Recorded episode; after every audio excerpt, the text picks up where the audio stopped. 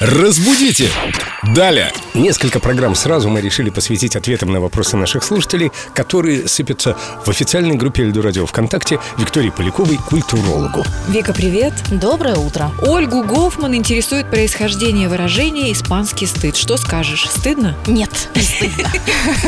Мы, кстати говоря, уже разбирали это выражение, но повторение мать учения.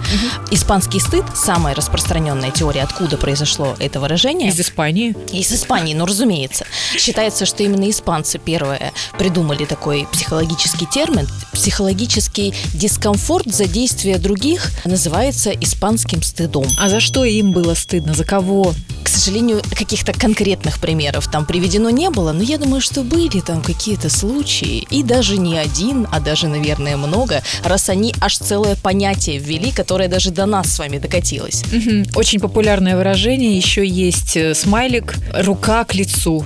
Означает, по-моему, то же самое. Да, его еще называют рука-лицо. Рука-лицо. Да-да-да. Хорошо, мы поняли. Испанский стыд – это когда стыдно за кого-то другого, я краснею за тебя, кто-то что-то сделал, а стыдно нам, а ему не стыдно. Кстати, все темы программ «Разбудите Даля» выложены в официальной группе Эльду Радио ВКонтакте в виде подкастов. И чтобы мы не повторялись, можно просто посмотреть, а нет ли ответа на ваш вопрос, потому что очень многие расхожие выражения мы уже рассмотрели. Ну и просто окультуриться. Кстати, хорошее предложение. Поддержим. Разбудите! Далее!